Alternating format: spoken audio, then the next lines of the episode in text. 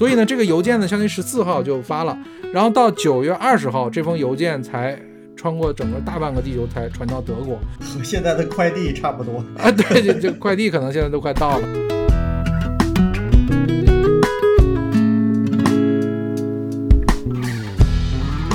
你只要站在这个海淀的黄庄路口一喊，说我是 Foxmail 张小龙，一定有一大群人围上来让你做签名签名啊。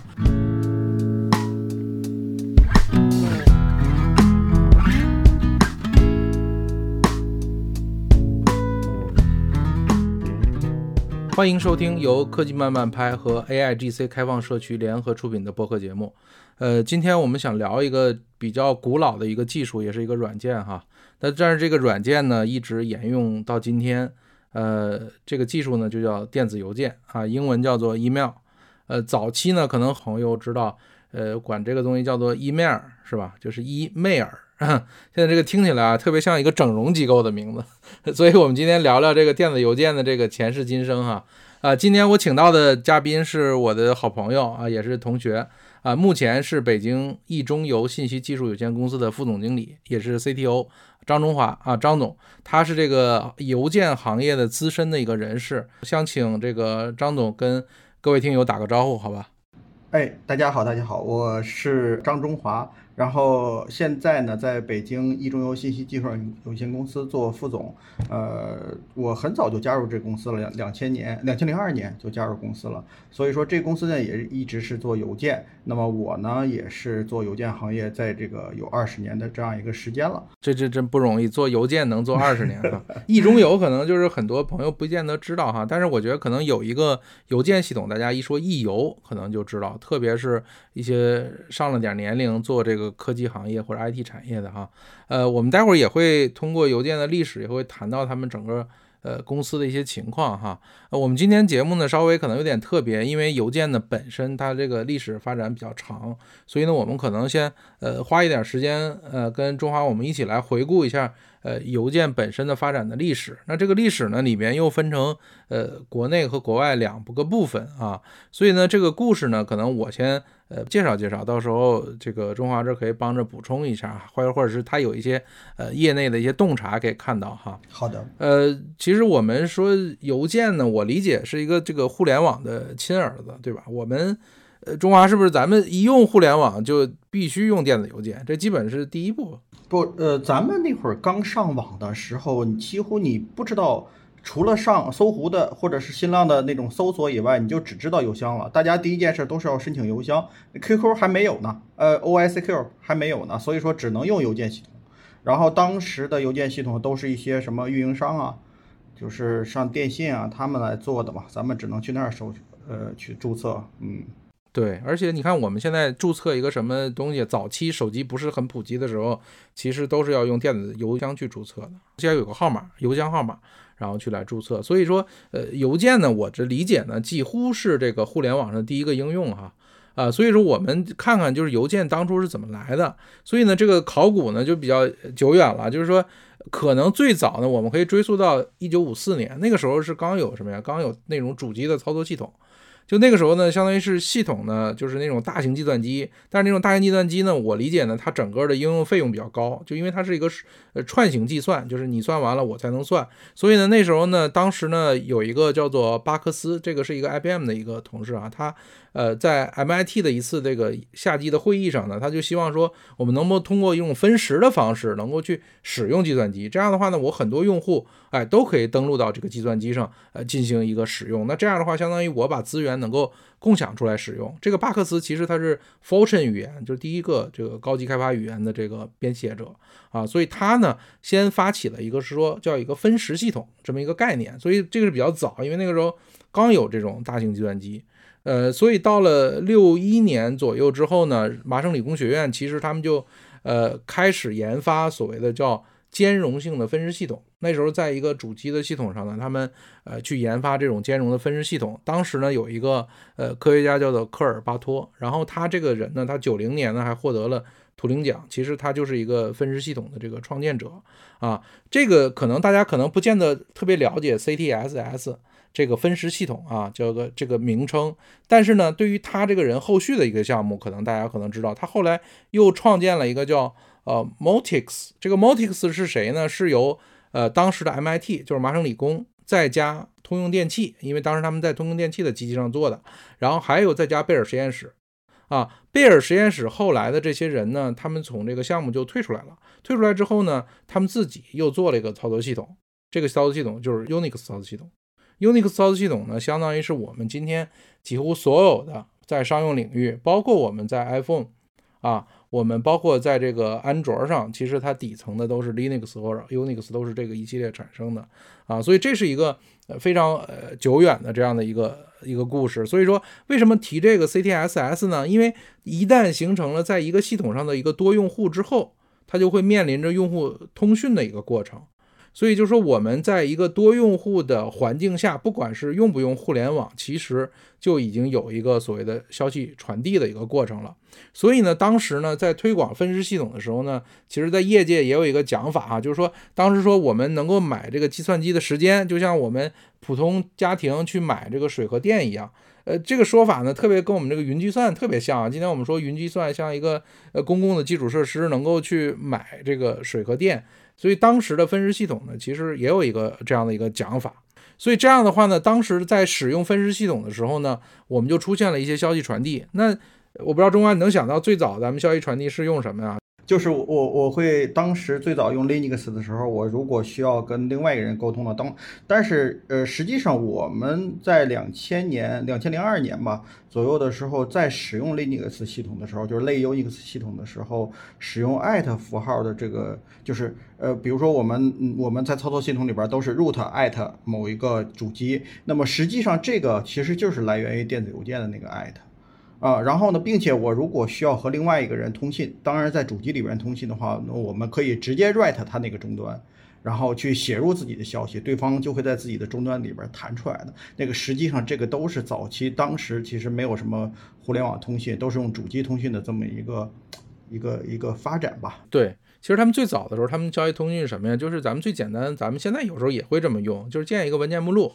你比如说，你给这个张三发邮件，你就是建一个目录叫“兔张三”，你把他的东西放在里边去，然后回头张三在这个目录下打开。所以这是最早的。后来呢，他们就在这个系统里加了一个叫 mail 命令，就 M A I L 这个命令。当时相当于这样的话，我用这个命令呢，类似能够实现早期的这种通讯啊。所以这是一个呃非常早期的这种邮件的，或者是我们叫做一种呃沟通的一种方式。可能那时候不能叫电子邮件。那真正的我们有电子邮件，其实是要伴随着互联网。刚才我们谈到了，就是阿帕网。阿帕网呢，其实是六六年啊，叫这个罗伯特泰勒，然后他先发起的这样的一个阿帕网的这样的工作。因为阿帕网就是 Internet 的一个前身。那最早的阿帕网其实是有四个节点的哈。那首先呢，他们在两个节点上，在六九年的十月底啊，一天晚上。首先是两个节点，他们建立了一个联系。这两个节点呢，一个是呃加州大学的洛杉矶分校，就 UCLA；另外一个是斯坦福研究所。中间呢，他们两台机器，然后他们两台机器呢，就是及时的通讯。因为以前呢，大家是没有这种所谓我这边建入消息，那边能看到，所以他们在一个在当时把这个斯坦福机作为 host，然后 UCLA 那边呢建入一个命令，当时建入这个 login 就是登录的那个命令，然后当时呢先建入了一个 L。然后问对方说：“你们收到 L 吗？”他们说：“我们收到了，收到了。”说特别高兴，说从来没见过这种，说我这边打字那边能看到啊。然后，然后后来又见了 O 和 G，然后对方呢这个 G 是没有收到的。当时就是斯坦福那边的机器就瘫了，因为那时候那是那根本就不叫互联网，那就是说一条网络线路能通啊。所以呢，那真正在网上传输的第一条信息叫做 LO，就是 login 的前两个字母。所以这是一个非常有名的故事啊。所以呢，当时也有人把这个 LO 作为电子邮件的第一封啊，但是我觉得这个就不不见得太准确啊，因为这个只是一个通讯之间。然后到后来呢，就建立了整个四个节点，呃，四个节点呢，这个就包含刚才我们谈到的加州大学洛杉矶分校，包括这个斯坦福的呃增田研究中心，包括加州大学的圣巴巴拉分校，还有犹他大学。然后这些机器呢，它们各自不同，但是他们遵循了后来呢，在六九年遵循了底层的这个网络协议，就是 NCP 的这种网络控制协议。所以呢，后来又实现了两个主机的协议，比如说 Telnet 和 FTP，这是真的是上古的两个传输协议。到今天我们大家其实也在用哈，Telnet 用的很少了。然后 FTP 我还见过，现在有用的。F 现在是 SFTP 是吧？SFTP 是 SSH 的一个一个就是协议嘛？对，但是实际上 FTP 我知道还有人在用，内部其实也挺方便的。对对对对，所以早期的这些内容它比较简单，因为当时我理解它是完全在这种呃系统这个性能比较低的时候研发，所以他们那些的工具啊都都比较简单，比较实用。呃，所以呢，这是这个到六九年的这个故事，呃，但是呢，我们知道，就是后来呢，形成了真正的电子邮箱呢，是在 IMP，就是第一代的这个网关的基础上，就是路由器形成之后，这个是谁做的呢？这是叫汤姆林森啊，他在早期呢修改了一个叫 Tenex 操作系统里边一个邮件程序，它内部原来一个叫做 SND-MSG。啊，为什么要这么解释一下呢？就是说，因为当时呢，其实因为主机系统的不同，所以每个机器自己的分支系统里边都有自己的内部消息通讯工具，所以它是相当于在 Tenex 这样机器上，然后修改了这个。所以呢，当时呢，他就是说想希望从一台机器到另外一机器发这种网络邮件。那当时呢，他通过 ARPANET 去发的时候呢，就是跟中华刚才谈到的，就是说选择了这个艾特名，就我艾特给谁啊？这个就是。呃，这个艾特这个词，这个好像原来最早啊，它是一个呃商业符号啊，后来它原来用在这个会计和什么发票的缩写上，以什么什么速率呃去来传输的这样一个概念，后来就被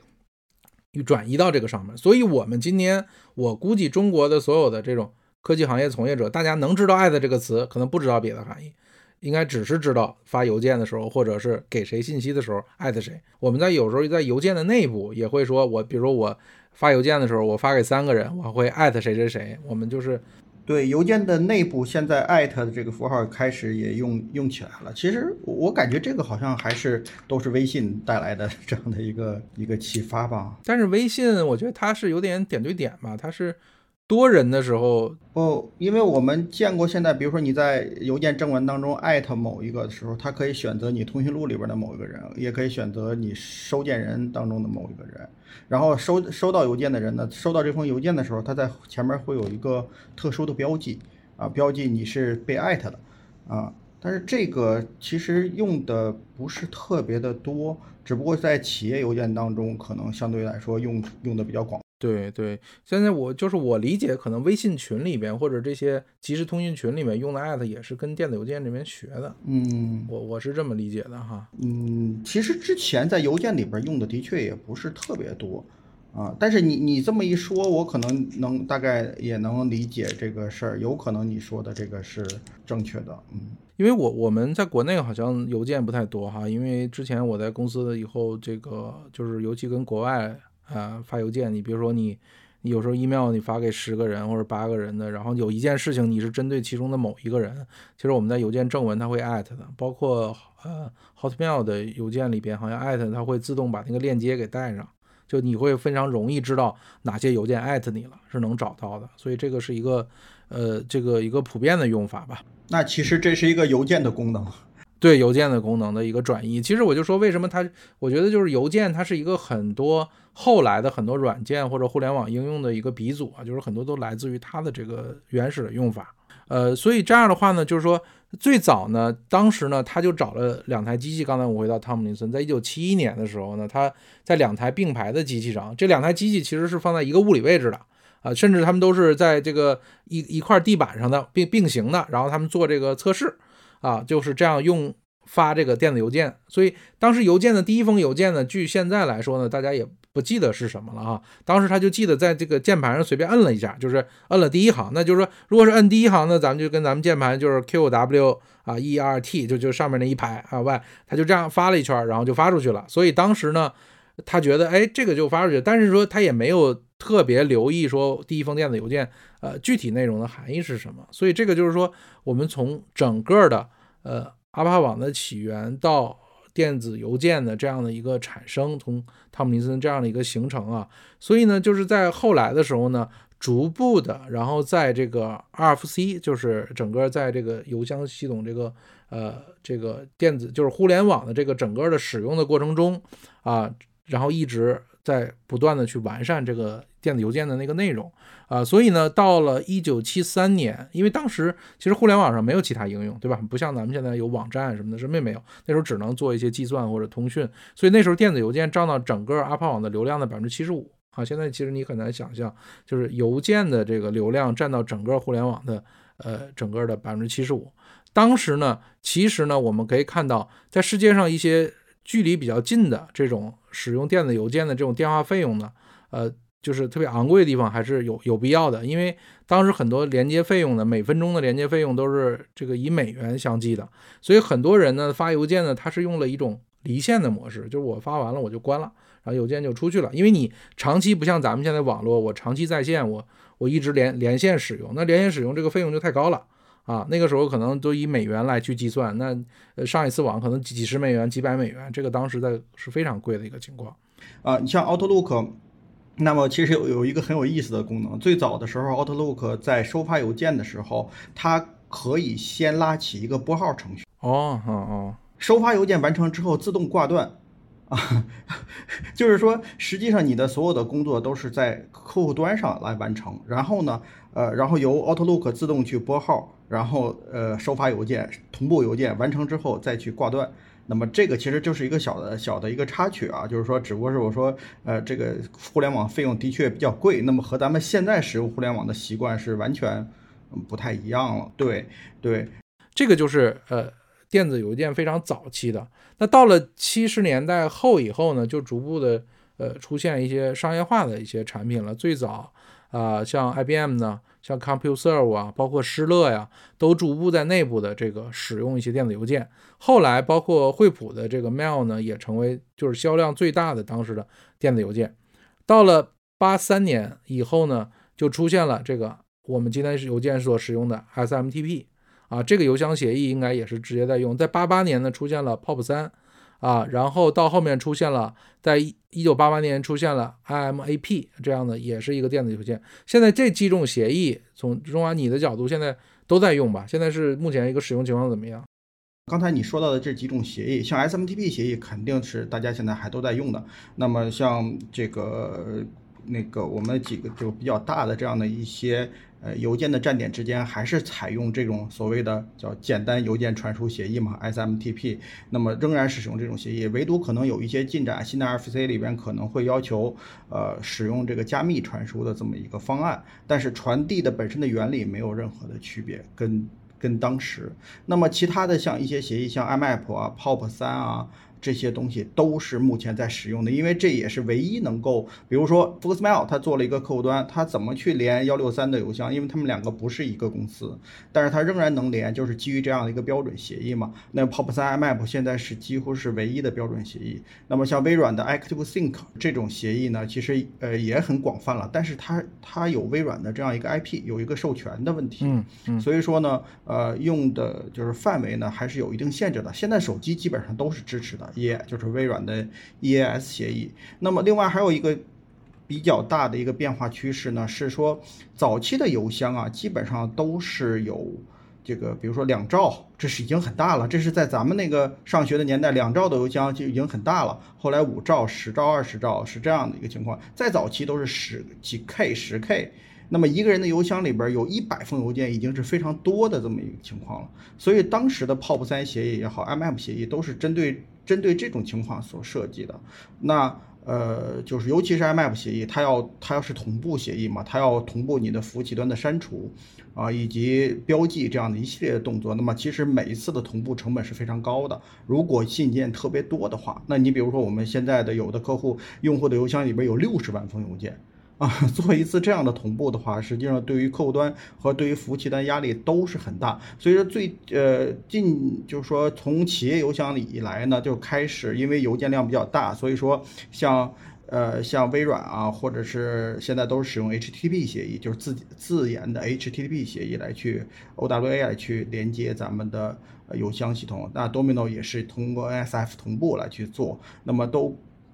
不再使用这种。这种 IMAP 的这种协议了，啊，其实呃，国内的这些主流的邮件厂商也都开始往这个方向去转了，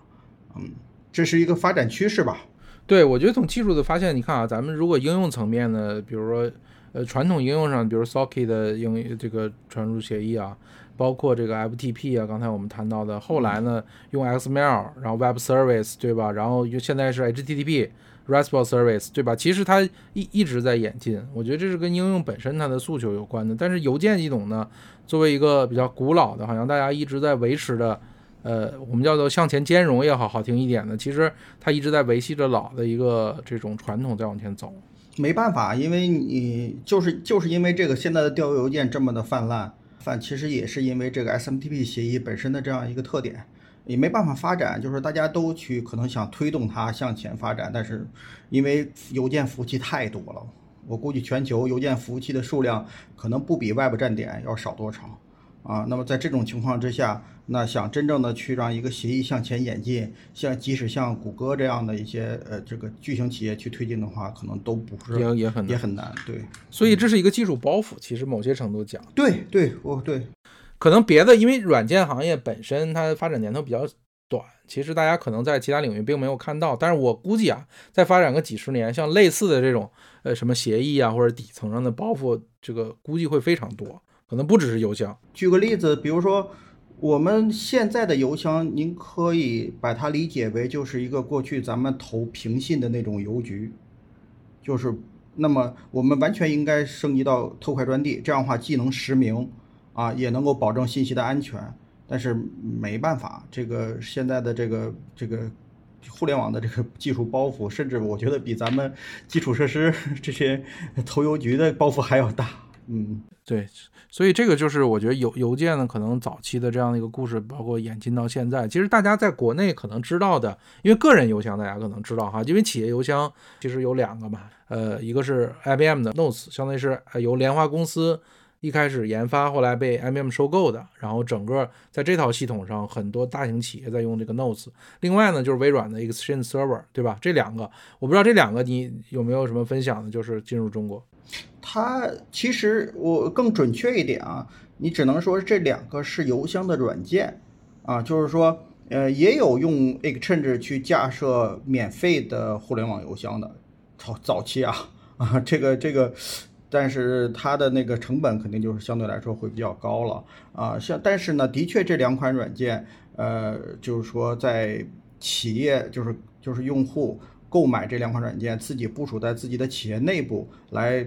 来提供给自己的员工提供这种企邮件服务。那么基本上来说，这个还是非常常见的一种模式。那么呃，基本上就是卖钱嘛，就是说我 Domino 和和这个 Exchange 都是分别卖钱。当然现在 Domino 可能少一些了啊，它因为原来 Domino 主要集中在金融行业，比如说我们的银行啊。这个这些地方用的还都是多米诺比较多啊，那 Exchange 是后后来的啊，后来它就用在这种企业当中会比较多。当然，多米诺它其实有一种平台化嘛，它可以呃在上面甚至有一些企业把它当成了 OA 来去用。那么我自己当一个应用平台，对，当一个建立了好多应用。是的，是的。比如说有它的开发者园地，我见过一个国内的大型的这样的一个金融机构，他们开发者园地里边有两千多个。应用都在多米诺，他们的请假呀、买个卫生纸啊什么的这种 流程全在多米诺上啊。结果呢，我们要替换，替换成国产人。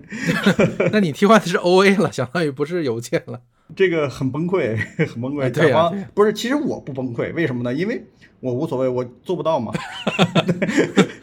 但是甲方很崩溃，甲方他就要去用其他的工具去来代替。还好，中国比外国多一个 OA 这个东西。但是 Domino 我也用过啊，那东西真的很笨重啊，那东西启动要好长时间，然后用户界面特别差啊。但是它稳定啊，它非常的稳定啊。Domino 只有一个毛病，就是慢。对，反正启动要好久。后来可能好一点，但是早期真的是很慢，而且动不动客户端很容易崩，就 Client 端很容易崩。我觉得你讲的稳定是后端问题。嗯，哦，前端很容易崩溃。我用 Domino 其实不多，我我啥还是 Outlook 甚至相对多一些。我觉得 Outlook 对我我我我用起来对比这两款，我觉得可能还会清醒一点。就微软自身在 Windows 系统上。它自己的这个东西还是稳稳定一点，就客户端啊。但是很多人喜欢咱们的 Focusmail，所以就是说，呃，国外大家可能知道的，就是很多用户就是知道的是这两款在企业级的这个应用啊。不管其实它后来包括这个 Outlook 也集成了很多东西，你比如说什么笔记啊，什么联系人管理，对吧？这个日历管理，对吧？日记啊等等的，它其实呃功能也在不断的完善，就是基于一个大家要必须装的这么一个客户端，相当于是说我理解这是一个大家都要装的一个 App，app 对吧？那就像我咱们每个人都要装微信，那手机上，那手机微信里边我加更多的东西，其实你也跑不掉，因为都在我这个基本上这个应用里边去做。所以呢，我觉得企业里边它为了避免是说，哎，我明天做一个 OA 啊，做一个订机票，我还得再给你装一个应用，那太麻烦了。以前都是 CS 结构嘛，对吧？那我就都装在这里，这我一个就解决了，我然后我还能发布，对吧？定时的更新，所以这个是我觉得在早期这种 CS 应用上，这点是我觉得是比较呃简单或者是。完善的一种做法，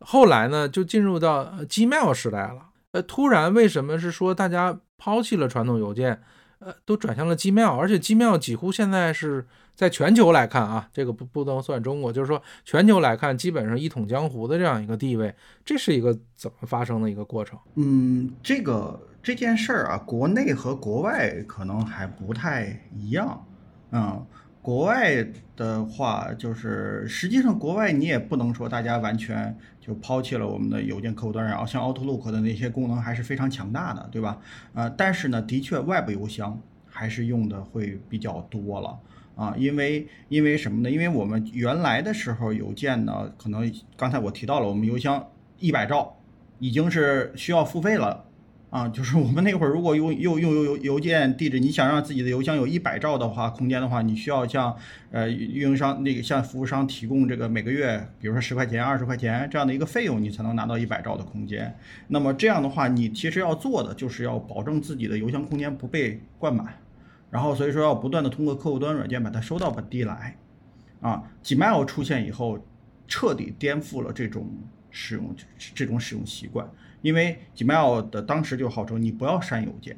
啊，所以说 G Gmail 协议当时还对 POP 三协议做出了一些更新，啊，因为我们在 POP 三协议当中，一旦下载一封邮件的话，那么是要把这个这封邮件删除掉的。那么下一次邮件客户端再去 POP 三协议来去访问这封邮件，你就会看不到这封邮件，这封邮件也真真实的被删除了。但是 Gmail 不是这样的，Gmail 当时修改了 POP 三协议，就是说它在下载这封邮件的时候，它在服务器端并不删除，啊，但是呢，你下一次用客户端再来看这封邮件的时候呢，显在 POP 三这一端显示的是这封邮件已经没有了，也就是说它的 POP 三和它的 Web 端其实是不同步了。啊，这样的话，那它既兼容了老的这种传统的这种邮件客户端，但是呢，给用户提供了一个随处都能够访问的 Web 这么一个邮箱。这个还是就是后来那大家随着就是说我移动办公啊，各种就是出差都比较多，然后后来发现我自己带一个常年自己带一个设备，也是也是一个不是很不是很方便的。东西，那么后来就会有有浏览器，因为浏览器也是，呃，在两千年左右得到这样一个长足发展嘛。那我们可以用浏览器，可以随处去访问我的信息，而且这些信息就存在服务器端。现在来说的话，叫存在云端，啊，存在云端的话，那这样的话，我们去，呃，这个都能够很方便的获取自己的数据。所以说，客户端的使用在那个时候，就一下子就是在这个。就就就使用习惯大家就变了嘛，客户端就变成了一个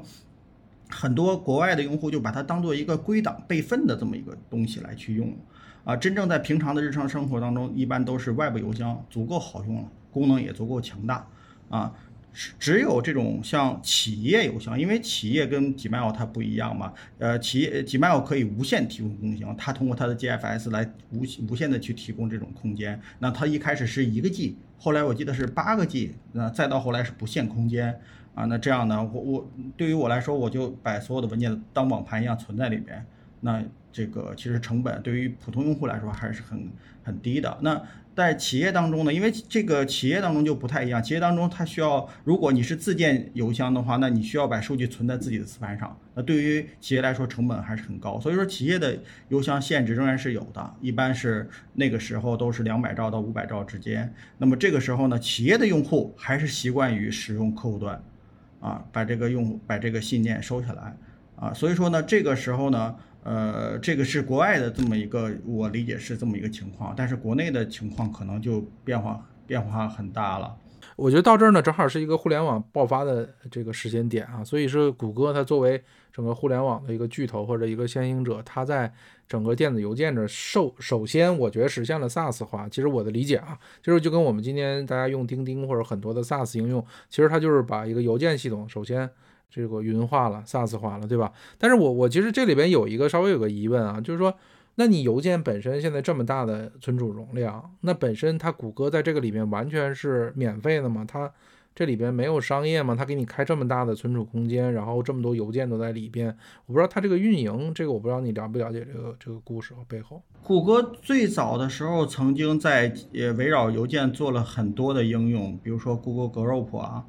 呃，都是围，其实最早是围绕邮件做的。呃，我后来包含 Gtalk 啊，其实也是想通过 Gmail 把它发展起来，但是也没有做好。呃，其实呃后来包含这个国外和国内的这些邮件的运营商都没有在邮件上、邮件系统这个运营上找到一个很好的一个盈利的点。那么再就是企业邮箱发展起来了。就是说，你你对于一个公司来说，我这是一个团队嘛，对吧？我做邮件的这么是一个团队，那我这个团队要养活自己，我要赚钱，那这个企业才会对它持续投入嘛。那我，呃，后来这个团队大多数都去把个人邮箱当做一个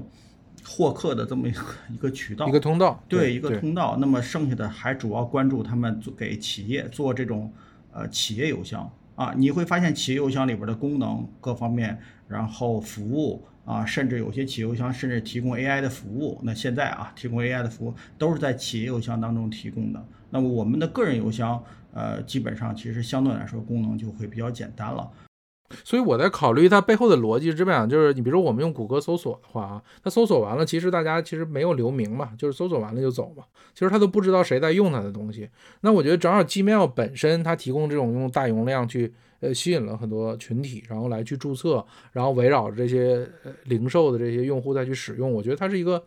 不断形成自己用户根据地，然后未来去推展它的，比如说谷歌 Map 呀、谷歌 Drive 啊等等的，它的一系列的内容是有帮助的。它实实际上实际上来说，它它也是根据用户邮箱里边，它你看你在使用谷歌服务的时候，你需要同意一个。它对你的数据进行分析的这么一个一个一个协议嘛？那实际上它也是要根据你，比如说你收发邮件，你订阅了哪些呃哪些地方的这个这个呃广告的信息，来去给你推对应的广告。这个这种盈利模式，我觉得相对来说比较比较比较传统。而且现在 Gmail 因为因为 Chrome 的这样一个发展，Chrome 基本上都是登录的。我不知道大家用的 Chrome 是是什么情况，我的 Chrome Chrome 账号肯定是。呃，我在任何一台机器上登录的时候，都会把自己注册进去，啊，就是登录进去。这样的话，呃，实际上谷歌已经通过它的这个浏览器啊，已经完成了这个这个账号体，就是说对这个用户的进行一个定位的这么一个功能。谷歌在使用邮件的时候，它其实还是用出了一些挺特别，或者以邮件为基础去扩展的时候，还是用了很多特别的应用。早期还是做了很多的东西的。做了非常多的东西，我他们不断的去尝试，但是近几年我觉得发展速度也慢了啊。除了在安全上可能会考虑一些，比如说钓鱼邮件啊、反钓鱼啊这方面可能会有一些发展，其他的方面，呃，我感觉近几年也没有什么太多的这个做法，甚至原来的 Gtalk 用的很火的，后来都不太推广。其实还有一个，刚才咱们没聊到啊，其实就是还有一个可能大家已经忽略了，原来有个手机叫做黑莓手机，这是早期的移动互联网 收发邮件。当时奥巴马说这个，呃，发电子邮件非常安全，就是用黑莓手机去发布的。我不知道这块儿就是用早期用手机来收发邮件，为了安全保证，就是大家做了一些什么尝试？嗯，黑莓手机实际上它。呃，安全，我我认为不是它的，就是黑莓手机当时最牛的一点是它做到了 push 啊啊啊，就是它在咱们没有现在像咱们现在这种 push 平台的情况下，它在当时的在功能机上做到了 push 推送是吧？对你你你你收到一封邮件，你就会在手机上第一时间看到。那这个它是跟运营商打通了运营商的通道，它跟所有的运营商去谈这个合作。这这个去把通过短信那个信令把这个邮件推到你的手机上来，那这个技术是当时黑莓自己的，啊，独一无二的技术，呃，所以说也很贵。我记得在国内最起步是三百九十九人民币吧，好像是这么一个。但是它有个全键盘嘛，当时。对，它有个全键盘，然后呃，所以说当时用黑莓手机那真是高端商务人士。但是其实没什么用，就是国内很多人用收发邮件，好像也不是主要的，然后在国外邮件比较多，嗯，是个身份标签嘛。哎，你这么说一说，是哈，我就那一般咱们收邮件都是自己去去抓抓邮件，对吧？它是推送，有点像咱们信息的这个。消息的这个，嗯，它能够在一秒钟一到两秒钟之内，就你收到邮件以后，立即到达你的手机上，打开之后直接可以看到那个手机的邮件的正文，这个是黑莓的，我对它的最深刻的印象，嗯，所以从国外来讲呢，我觉得从呃个人邮箱，刚才说 Gmail，手机邮箱像这个黑莓啊，像刚才企业邮件这个 Exchange Server，像 Notes 啊。这些我觉得都是国外的啊，那国内的刚才你也讲了，这个其实故事是不太一样的哈。那我们我也咱们也可以聊聊，就是国内的整个的故事啊。我也翻了一下，就是国内的最早的有一个邮件的创始人，他叫做王运峰啊。这个人是一个中国的一个武器专家，他也是个计算机专家，然后他被誉为中国的一个坦克之父。然后当时呢，他早年三八年呢是留学过德国的。啊，所以他是相当于，呃，从新中国成立以后第一个从德国归来的这种知识分子。当时呢，他带了很多书啊，就回到了中国。然后呢，他就到这个第五机械工业部，然后科学研究所任这个副院长和高级工程师。当时呢，七八年的时候呢，他就希望能够利用计算机技术，能够为国家呢做一些事情。所以呢，当时在这个八二年的时候呢，这个王运峰就带动下成立了。就中美科技的信息电子电传机检索中心，他在这个八三年的时候和德国就是一些科学家在一起，特别是在八三年在北京召开了第一届的叫做西门子计算机用户研讨会，然后就德国的研究网络 C N C F N 项目做了一个专题的演讲，然后他呢就听到了这个演讲就很激动，所以呢他就希望哎国内能不能赶紧去建立这种计算机网络，他就。开始在八四年跟德国建立这种网络的联系，然后最早呢，他们是这个合作单位是通过中华人民共和国机械电子工业部下属的中国兵器工业计算机应用技术研究所这样的一个这个官方机构。那这个呢，虽然是个官方机构，但是其实在当时来讲呢，也没有什么费用啊，所以他们就从其他的科研项目里面整个的也出了一点钱，勉勉强强的维持这样的一个运转。那后来呢？没钱怎么办呢？他就想办法，就去跟德国政府去要。所以呢，当时呢，就是德国的那个教授跟他合作的，叫做这个这个搓恩教授。然后在当时呢，他给德国的这个一个州的州长，然后特意写了一封。这个信件就是恳请说，我们要建立中德的这种啊网络连接，具有深深远的意义。所以借着这样的话呢，这个德国州长给他批了一笔钱，这个钱是多少呢？十五万马克，就当时折合这个二十八点七万人民币。然后呢，这个一次性的投入和每年呢有个一点五万的这种维护性费用。所以从这个角度讲呢，是呃中国的和这个德国的这个网络是靠这笔资金建立起来的。所以呢，这个这个德国的这个教授呢，就应邀来到了北京，跟这个王云峰教授一起呢，他们就成立了一个工作组。他们后来就几乎是在中国这样去工作的。所以在一九八七年的这个九月四日到九月十四日之间，他们整个。完成了这样的一个跨欧亚大陆两个科研团队的一个对接。他们最早是基于，因为他用德国嘛，整个他们是基于西门子的一台操作系统上做，因为那时候机器也是比较多啊啊，所以他们在九月十四号的晚上，他们共同啊草拟了一封电子邮件。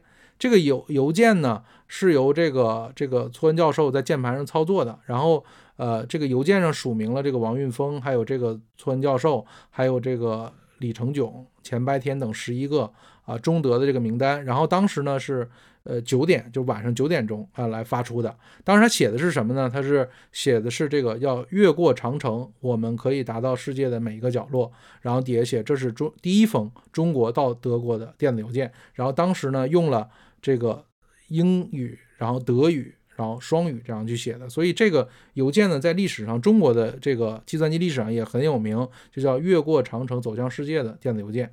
但是呢，这比较不巧的是，这个邮件呢当时是没有发送成功的，因为当时呢这个整个有一个这个协议中一个漏洞，导致了死循环，所以这个邮件呢当时是发了，但是这个整个被延迟了。所以呢，这个时候一直呢，由于电话线路不好呢，一直他们在维修啊，所以呢，这个邮件呢，相当于十四号就发了，然后到九月二十号，这封邮件才穿过整个大半个地球才传到德国，然后九月二十号就六天以后才成功传到德国的卡尔斯鲁厄理工大学的这个一台计算机上，和现在的快递差不多啊，对，这这快递可能现在都快到了，所以就是说，当时呢，但不管怎么样，就是说这个是。呃，中国第一次和通过外界建立联系，而且是通过电子邮件。所以呢，在这个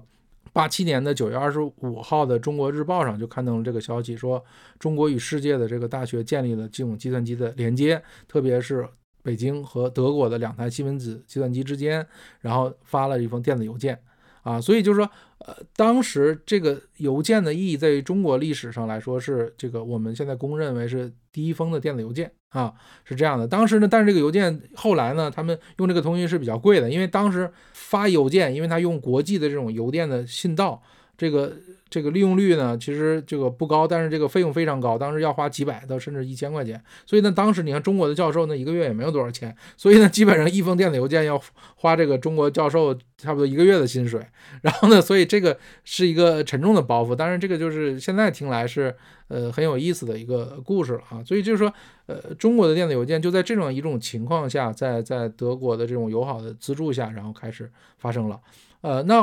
到了。再往后呢，就是就到了九十年代，其实就是互联网时代了，就是两千年以前。那时候丁磊呢回来创了网易，然后创了中国的电子邮件啊，然后呢，包括这个他们幺六三点 net 是吧？整个的过程，包括新浪、搜狐自己都有电子邮件，包括那个时候我理解那个易游也是也快成立了吧？大概是什么情况？易游九九年，九九年。九九年成立的，就是说它其实两千年成立的，但是呢，它是在九九年就开就发布了有点 com 的服务，啊，在天津上学的可能都大概能进，在那会儿校园里边发那种广告纸，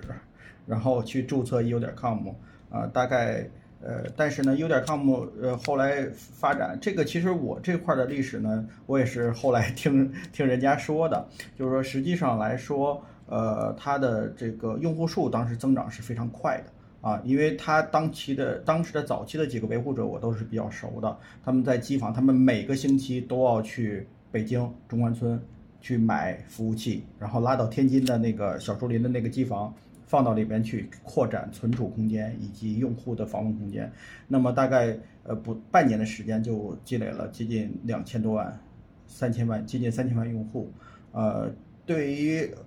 两千年的时候就赶上互联网泡沫了吧？对啊，所以说当时 u 点 com 这个团队，他们想拉投资，呃，也第一笔天使拿到以后，后期的投资就没有了，所以说他们就开始从那儿转型做企业邮件了。企业邮件，对，所以有点 com 呢就放在那儿，至今为止 u 点 com 仍然放在那儿。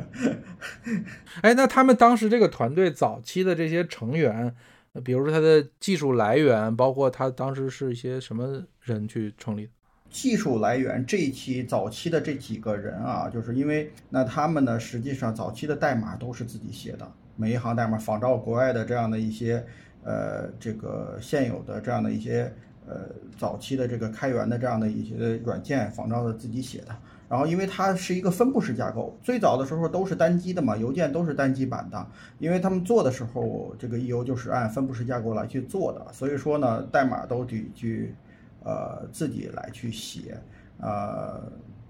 然后后来部署到，就是说，呃，这个是做咱们的刚才我提到的这种互联网邮箱嘛。那后来转型去做企业邮箱了，因为又要缩回去，因为企业邮箱的用户数不会那么大。那么他们当时又要去做开发，把自己已经做好的分布式的邮箱缩到这么单机上，啊，去来使用。那么这个技术呢，也是说，呃，在当时是是，呃，是这么一个早期是这么一个情况啊。所以当时其实已经互联网就早期那些那几个大头，你比如像新浪、搜狐、网易，其实已经拿到投资了，对吧？当时易游是没有没有拿投资，是吧？对。呃，网易还是更早的，因为像搜狐啊，他们都是在呃都是在国外拿到投资回到国内，其实都是这么一个流，都是在国外上学的嘛，那几个人啊。然后当时网易也是因为钱的问题，把这个幺六三这个域名还卖给了这个这个叫什么？飞华哦，飞华是飞华网？对，还卖给了飞华啊。不过不管怎么说，人现在又买回来了，我觉得也还是挺好的。对，当时就是这个运营也是个资金的问题，是吧？呃，邮箱非常的成本高，就是非常耗费成本，因为你不像网站啊，咱们比如说像像早期的门户网站，当时的门户网站是一个竞争的一个点嘛，就是大家就是大家要卡住叫什么互联网入口嘛，对吧？都想门户网站你，你你既然是互联网服务嘛，你要提供邮箱服务，那么实际上邮箱服务的成本可以说比邮就是占到门户网站的一大半儿啊，因为它有存储。还是那个，虽然它的每一个人的量都很小，五兆、两兆这样的一个空间，但是仍然会给每个人提供这么一个空间。门户网站又不需要做这个，门户网站所有的信息都是大家一样的，对吧？唯独邮箱是有自己的私人信息的，这样的话，它的存储量会非常。你随着你的用户的不断的增长，啊、也是这个用户这个你的成本会不断的提升。这个也是早期其实易游啊、有点 com 的一个。怎么说呢？虽然当时的技术上，我觉我认为还是非常强的，但是呃，整个在商务上、商业上的策略的一个失误，就是说我他是想以邮箱这个作为一个突破口来去呃来去来去做这个商业模式。结果呢，邮箱的确做得很好，用户数也很多，注册量非常大，但是成本直线上升。嗯，然后你的转换率又不够，对吧？或者你的其他应用没跟上。对你的你你你当时的想法都脑子里边可能都不知道该去怎么赚这个钱。其实今天做好的互联网呢，可能也是这种有用户了也不知道怎么变现的问题，这可能是一直互联网存在。对，现在做互联网邮邮箱其实有好多呀，现在还有呃像幺呃像幺六三都去做企业邮箱了，企业邮箱还是能赚钱的，但是这种个人邮箱只能是作为刚才我提到的这样一个获客的通道。在中国，其实邮箱的使用也不是说像人家国外那么的，就是说对，因为国外大家是搞商务嘛，对吧？我们是通过先沟通，然后搞商务就行了。中国是咱们俩得先熟啊，得先熟悉起来。所以说邮件这种东西没办法让两个人熟悉，它不像微信，对吧？或者是 QQ 啊，他们可以让两个人很快的熟悉起来，就是 SNS 为推动嘛。嗯，对对对对，所以就是说，因为也是这个资金问题，在二一年、二二年的时候，当时邮箱国内就开始收费了很多。你说的是零一年，哎，零一年零一年不是二一年，二二年，不是不是，当然不是了。零二年就二六三什么的就就开始收费了，当时。二六三对，全二六三已经全收费了啊。实际上，二六三当时早期用的收费的那个邮箱，早期用的也是咱们幺六三的那个呃邮箱邮箱软件，嗯。但是它收费之后，我我当时看到的信就是说，还是用户数还是减了不少的，因为大家其实对于互联网收费这个事儿，可能到今天可能大家能够理解，可能在那时候为什么要收费这事儿，可能还是不太能理解。是的，是的，嗯，其实邮箱收费这个事情，呃，就就这么说吧，u 点 com 已经有接近二十二十年没有运营了，但是至今为止，仍然有人在不断的去交服务费。啊，，u 点 com 的这个这个 V 就是咱们有咱们不都是有这个什么？当时有个 VIP 邮箱嘛？你有了 VIP 邮箱，你的空间从五兆就可以变成五百兆啊！那这样的一些一些功能，当时呃有点 com 也有一批这样的收费用户，然后至今为止，这些收费用户都找不着收费的地方了。然，然后，然后去打电话，有的人还到现场。这天津有一个办公室，有有那边天津就是有点 com 嘛，啊，有一个办公室。然后这个办公室就是说，他们还有人找到办公室来说我要交这个钱。然后这个这个我我我知道我们那个同事说，他说你我们已经都给你把服务提升上来了，你的邮箱从来没有变过，你就不用交这个钱，可以继续使用。他说不放心，不是这个，所以就是 SaaS 收费的粘性很高的，这个就是这个也是你要这么讲，是最早的这种互联网在收费上能够大家选择的突破口，就是增加容量。其实现在大家可能收费更多的是要增加服务，对吧？额外的创造价值，那个时候就增加容量就要交钱。所以就是说，这个是就是早期互联网在个人用户上，其实那时候其实大家可能早期用用户的时候比较多的，其实客户端其实大家用的比较多。其实早期中国有这个客户端三剑客啊，就是一个是 Foxmail，一个叫 Dreammail，一个叫 Coolmail。那我们这个别的咱们可能不提，但是我觉得这个 Foxmail 可能必须得提。刚才你前面也提到了，对，因为大家现在知道张小龙都是作为微信的这个研发者对吧？创始人，对吧？其实张小龙最早出名的是 Foxmail，在我第一次知道张小龙的时候是 Foxmail，对吧？所以张小龙他这个他最早其实在他是湖南人嘛，他很早就开始学写程序，他是华中科技大学，然后整个毕业以后，然后他就是去了国企开始，后来他不太喜欢这样的一个环境吧，他自己就去这个九四年的时候去广州开始打工，然后呢，他凭借着自己的这样的一个这个想法吧，然后就开始编写这个电子邮箱的这个客户端，所以呢，他就是自己写了这个 Foxmail。他其实当时觉得是，可能这个对他自己解释啊，就说这个令狐冲啊这个名字比较好，他喜欢武侠小说，然后所以用了这个狐狐狸这样的一个讲法。所以九七年的这个 Foxmail 的一点零的 beta 版就是诞生了。但那个时候呢，因为九七年确实还比较早啊，就是大家可能呃用邮箱不知道，或者是我们大概知道，可能都是 Foxmail 三点零或者四点零往上了啊。所以就是说，呃，当时就是有一个说法，就是曾在电脑报当的一个记者。说在九七年写的一个文章，说张小龙在中国 IT 圈的地位，说你只要站在这个海淀的黄庄路口一喊，说我是 Foxmail 张小龙，一定有一大群人围上来让你做签名签名啊。就是说张小龙其实在当年已经是呃非常有名的这样的一个状态，所以到九八年的时候，他花了四年时间，用户数已经达到了两百万啊。当时呢，跟 Outlook 一一一度是相当于是平行的，就是装了这个 Foxmail 人跟装 Out Outlook 的几乎是相似的。啊，所以呢，呃，后来呢，就是包括当时还是呃金山软件总经理雷军，当时就是因为有这个 Foxmail 软件留下的地址，就给张小龙了写了封邮信，说你这个这个留下自己电话号码，说这个我们能不能沟通和交流，所以当时还希望收购这个 Foxmail。呃，后来但是因为是联想啊注资金山的事儿呢，最后这个事情也没有办成，所以呢，两千年之后，刚才。结果大家谈到互联网泡沫呢，当时张小龙呢就想卖掉整个 Foxmail，然后重回这个互联网创业。呃，当时两千年四月份的时候呢，相当于是博大公司花了一千两百万的人民币收购了这个 Foxmail，这都是呃互联网上大家能够查到的信息啊。所以张小龙呢，当时也是被博大呢任命为公司的副总裁，做技术总监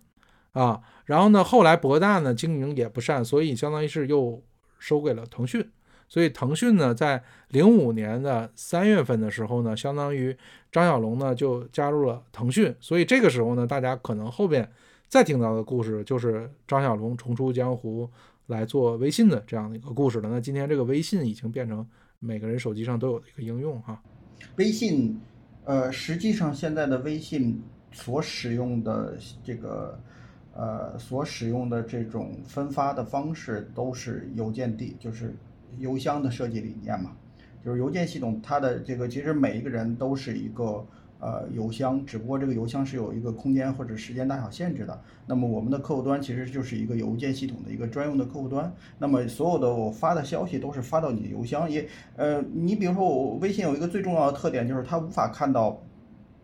这个这个一个人的在线这个。在线状态，咱们当时用 OICQ 啊，早期的这些即时通讯的时候，认为对方的在线状态是一个必必须要有的功能啊。但是从微信开始把这个状态给拿掉了。当然有后来有很多的解读，都是说是因为啊张小龙可能各种各种先进的理念啊，各种这个大家这个社交的理念来去把这个。这个在线状态这个东西拿掉，但是从我的角度上理解呢，这个这个纯技术层面，我认为当时因为邮件系统当时不具备这个能力，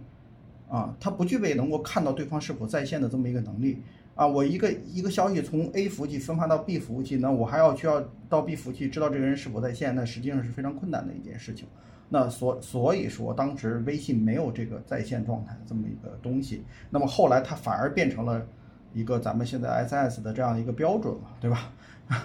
这个其实是是这个，如果呃，如果要是咱们比如说有有听众还要想去做这样一个类似于即时通讯的这样软件的话，也可以像张小龙一样去学习一下咱们的邮件系统。虽然 今天咱们是在考古啊，邮件系统的确是一个相对来说比较偏门的技术，但是它的呃仍然是互联网历史。周期比较长的这么一个软件，所以它有很多的设计理念，还是非常的，到现在为止仍然是有很多的借鉴意义。嗯，对，既承载了历史的包袱，又有历史的记忆。对对对对，你其实现在的微信这么咱们最常用的微信就是起源于邮件。我刚才也在想，我说其实我的个人理解，因为咱们可能用作为一个用户哈，我觉得就是从设计理念上，我觉得是比较简洁的。但是微信我觉得现在有一点复杂了，因为很多东西特别不好找。但是我觉得早期的微信非常简单好用，就跟 False Mail 似的。其实你像大家很多软件都要还有什么手册呀，还要学习啊。其实我觉得到早年的 False Mail 也是上手基本就会用，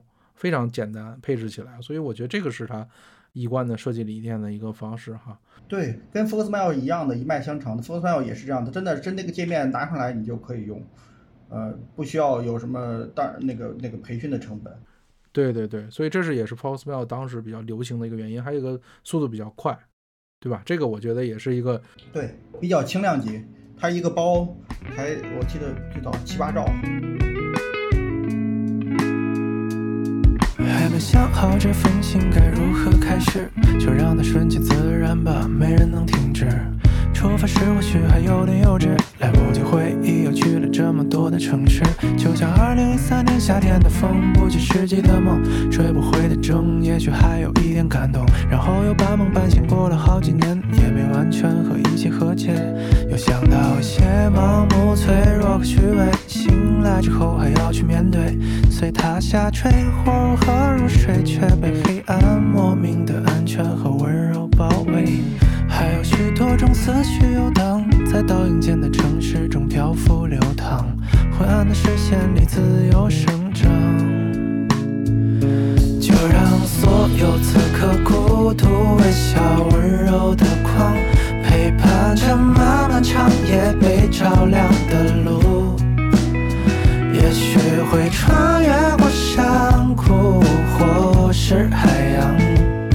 还是其他有你的地方。或许我只能向前走，把所有遗憾、眼泪都留在身后。朋友，明知答案的问题真的不必问出口，不如就这么算了。希望这段无从谈起的想念，在记忆里时间。最熟悉的脸，哭还是笑都随你，别往事不断浮现。像盆栽需要阳光，回音需要风浪，像鲸鱼需要海洋，像今晚需要月亮。想感谢所有的属于这一刻，把我们的心连接在一起的此刻。被偷走的这几年，一切都改变，有没有改变？像飞驰而过的自己，拜托，请永远记得那场雪。就让所有此刻孤独、微笑、温柔的光。陪伴着漫漫长夜被照亮的路，也许会穿越过山谷，或是海洋，还是其他有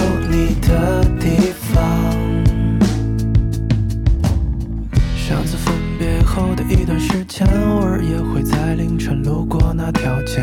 还是没能早睡的每一天，依然拖延，又重演着日常的一切。那场从未曾出发的旅程，那些最终留在了风中的可能，说起来之前荒唐的人生，遇见你后才终于完整。每当深夜来临，每当有难过，焦虑情绪和犯过的错。你说这段时间多亏有我陪伴，我才要感谢你的拯救和给我力量。疯狂的、渺小的、卑微的、恐惧的，用力伸手想抓住却来不及的，不要为付出真心感到羞愧，就算错过也别后悔就让所有此刻孤独、微笑、温柔的光，陪伴着漫漫长夜被照亮的路。也许会穿越过山谷，或是海洋，还是其他有你的地方。就让所有此刻孤独、微笑、温柔的光，陪伴着漫漫长夜被照亮的路。也许会穿越过山谷，或是海洋，其他有你的地方。